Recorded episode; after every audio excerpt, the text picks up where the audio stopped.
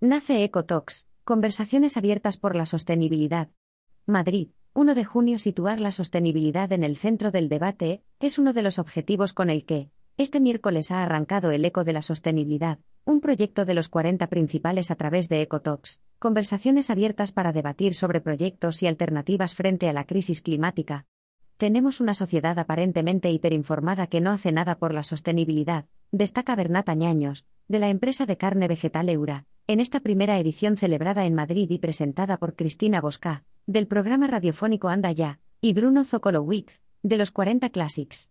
El eco de la sostenibilidad también ha contado con activistas y empresas como Reforest Project, Kimabar, además del grupo de música Bombay, el influente Ibai Vigan.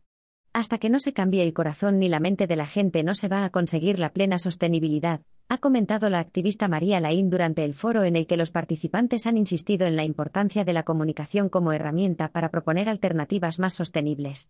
La transición hacia la mejora frente al cambio climático se debe hacer desde el respeto, han coincidido, pero teniendo en cuenta que es labor de todos, y que es esencial la implicación de los gobiernos y las grandes empresas.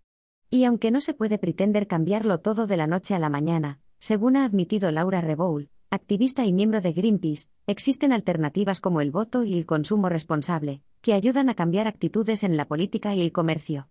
La alimentación vegana ha sido uno de los temas que ha planeado sobre este primer Ecotox. De hecho, Ibai Vigan ha defendido impulsar una sociedad en la que no prime el ecologismo, sino el ecologismo, fomentando el respeto hacia los animales por encima de cualquier paladar. A mí me encanta la carne, reconoce por su parte el cantante de Bombay, Javi Fernández, que también admite que sus hábitos no son los más sostenibles aunque, muchas veces, por la falta de cambios sociales y políticos. Kimabar, que publica vídeos en Instagram para concienciar sobre la sostenibilidad desde un bar, Defiende crear nuevos formatos para comunicar la urgencia de los problemas ambientales y que las personas empaticen. La pandemia argumenta Cristina Ibarra de Reforest Project, una iniciativa para la reforestación terrestre y marina nos ha hecho abrir los ojos de que somos naturaleza.